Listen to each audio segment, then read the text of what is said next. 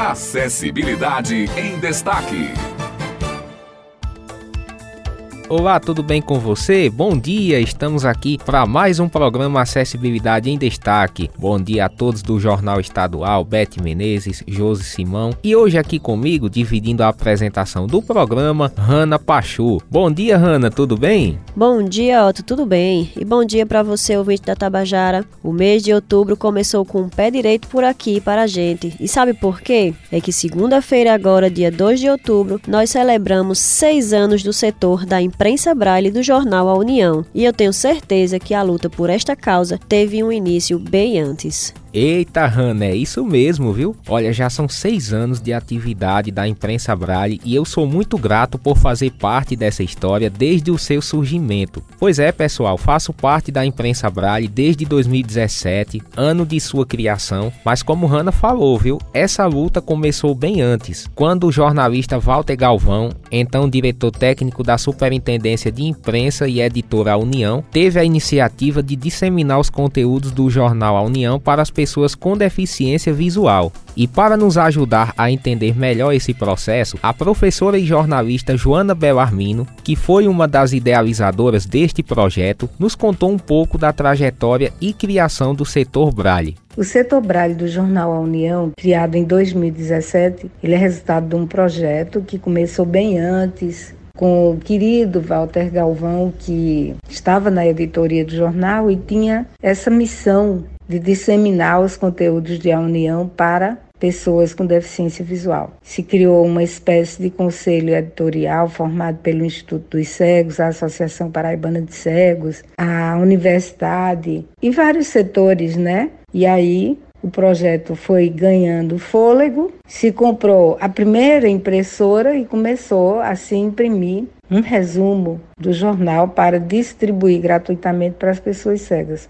Olha, pessoal, é muito bom a gente saber que pode contar com a união de esforços de tantos setores públicos, não é mesmo? E foi assim o caso da criação da imprensa Braille, como a nossa professora Joana citou agora. E de lá para cá foram muitos desafios, mas também grandes feitos realizados. Recentemente lançamos os cartões de vacinação em Braille, como vocês já puderam acompanhar por aqui. E além de tantos outros projetos que estão por vir, além dos que já são produzidos. E nada mais gratificante do que a fala de alguém como o da professora Joana Bellarmino para relatar um pouco desse processo de crescimento da imprensa braille. É isso mesmo. Vamos acompanhar então a fala da professora Joana.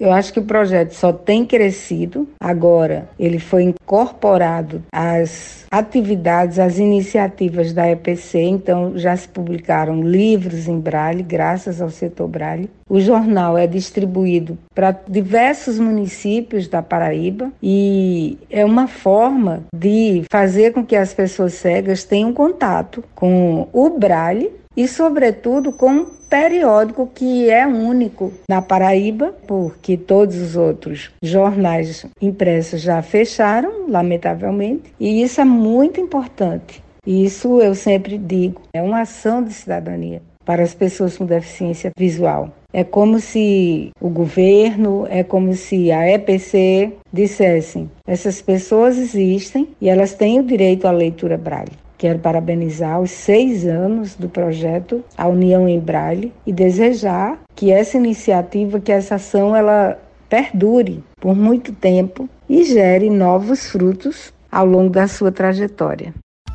Obrigado, professora Joana. Nós da Imprensa Braille somos gratos demais por podermos fazer a diferença na vida de tantas pessoas e, acima de tudo, poder garantir o que é de direito a estas pessoas. Por meio da produção de materiais em Braille, a gente possibilita o acesso à leitura Braille, acesso à informação e ao conhecimento, com certeza. E assim a gente consegue proporcionar mais liberdade de escolha, independência às pessoas com deficiência visual do nosso estado sem sombra de dúvidas. É exatamente isso, Otto. E eu sou grata por fazer parte dessa equipe junto a você e a Simone Elise, que também divide essa bancada conosco. E que este seja só o início de uma jornada com muitas coisas boas por vir, com mais inclusão, mais acessibilidade e dignidade às pessoas com deficiência visual, o que não é nada além do que elas têm de direito, não é mesmo? E minha gratidão também a todos que fizeram a imprensa Braille ser o que ela é hoje. Com certeza, viu, Hanna? E eu sou muito grato por por ter essa parceria de vocês, por trabalharmos juntos e assim a gente construindo cada dia a nossa imprensa Braille mais e mais com novos projetos. Agradecer ao apoio também de toda a direção do Jornal A União, em especial nosso diretor William Costa, na NH6 e toda a equipe